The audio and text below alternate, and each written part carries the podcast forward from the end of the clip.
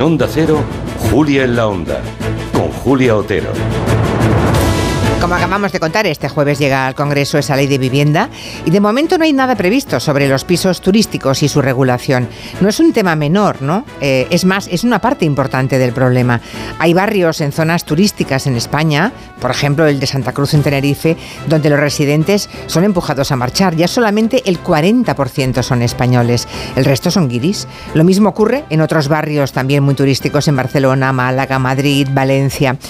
Según el INE, en agosto del 2021, hace ya dos años, había en España más de 306.000 pisos turísticos.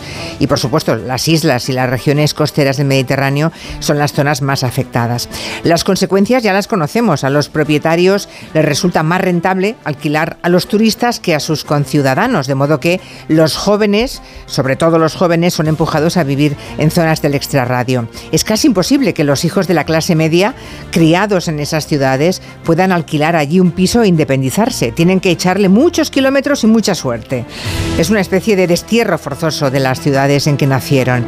Hablamos de los jóvenes, pero ojo, también hay profesionales como médicos o profesores que tienen una plaza, la obtienen por oposición en la escuela o en, el hospital de alguna de esas ciudades, pero que no encuentran sitio donde vivir porque está reservado al mejor postor, que siempre es el turista ocasional.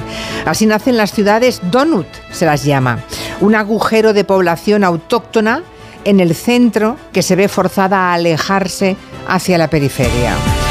Así que hoy en el gabinete vamos a preguntarnos qué hacer con esos pisos turísticos y con los problemas que acarrean. ¿Se deberían prohibir, como ya se ha hecho en Portugal, limitarlos, como propone, por ejemplo, Podemos, para que las plazas de alojamiento turístico no superen el 2% de habitantes? Es un tema delicado en un país que vive en buena parte del turismo, que esto nunca se puede olvidar. Lo debatiremos con Juan Manuel de Prada, Elisa Beni y Juan